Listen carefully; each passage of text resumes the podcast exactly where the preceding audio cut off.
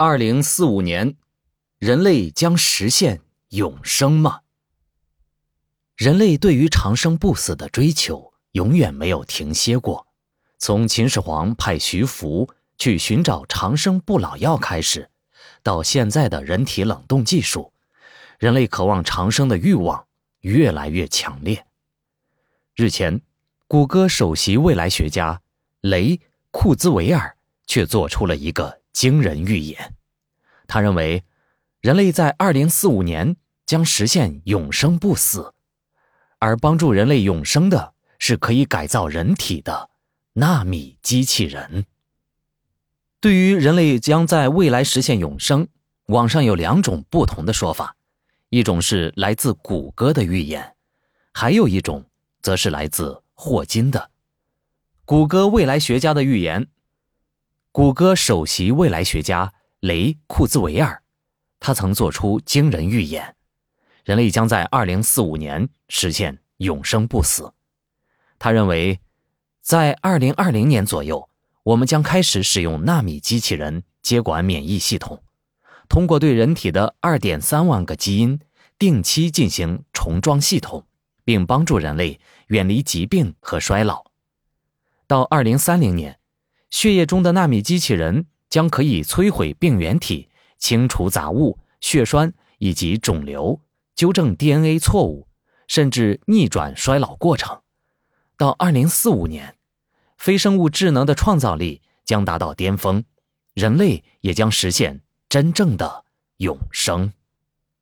霍金的预言，网上盛传的人类将实现永生不死的言论是霍金说出来的。但其实，事实上，霍金并没有提出过这个言论，在网上也找不到关于此的证据。霍金被扣上大帽子已经不是头一回了。之前关于霍金警告不要登月的消息，就是有人杜撰出来的，甚至还上了热门。霍金是真的很忙啊。雷库兹韦尔，谷歌首席未来学家，在雷库兹韦尔的身上。光环数不胜数，他有九项名誉博士学位，两次美国总统荣誉奖，年度杰出发明家，爱迪生的正统接班人，无数专利技术的发明人。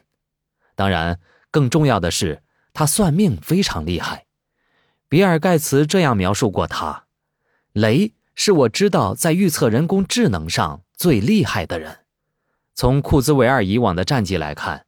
他对未来预测的准确率超过了百分之八十六。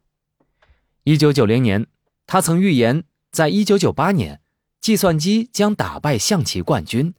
结果，一九九七年，IBM 的深蓝打败了加里卡斯帕罗夫。一九九九年，他预测十年后，人类将通过语言对计算机下指令。二零零五年，他预言到二零一零年代。虚拟解决方案将能够提供实时的语言翻译，并用字幕的形式呈现在你的眼镜上。同样，这也被证实了。从这些战绩来看，雷库兹韦尔的预言是很有可能成为现实的。人类或将通过纳米机器人获得永生。计算机技术不仅颠覆了许多产业，也动摇了生命的基本假设。我们越来越以技术来理解生命，生命的硬件部分及人的躯体，因为计算技术、基因工程、纳米科技等，有可能实现定期的修复和年轻化，甚至有可能持续更新新的器官。至于软体部分，大脑中的记忆、意识、思维、性格特点等，随着计算技术的发达。复杂的大脑系统将会被电脑模拟，甚至超越，其内容有可能被上传到云端，并且实现大脑与电脑之间的穿越。这样一来，生物学意义上的大脑也就变成了数字意义上的大脑。你是不是觉得这种观点似曾相识啊？没错，最近正在上映的《流浪地球二》电影中，刚好也描写了。关于人类以数字生命的方式延续人类的历史的场。景。在《流浪地球二》中，流浪地球派的最大的敌人是所谓的数字生命派，他们认为，只要把人类的意识和记忆上传到虚拟的数字世界，大家便都能以精神的形态来永生，那也就不存在所谓的太阳危机，地球也无需再去流浪了。在现实世界中，现在炒得火热的元宇宙就可以理解为在给数字生命创造新的世界。未来，当 AI 技术发展到一个新的高度后，人类搭建的元宇宙就成为一个新的世界了，甚至可以理解为新的平行宇宙。在《流浪地球》电影中，太阳演化的最终阶段将会把地球整个完全吞掉。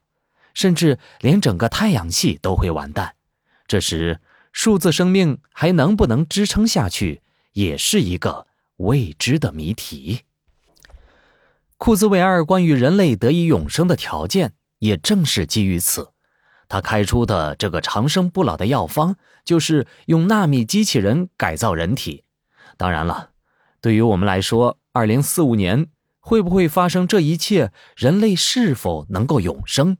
还只是一个未知数，我们只能是让自己努力健康的生活，活到那个年代，用双眼去见证吧。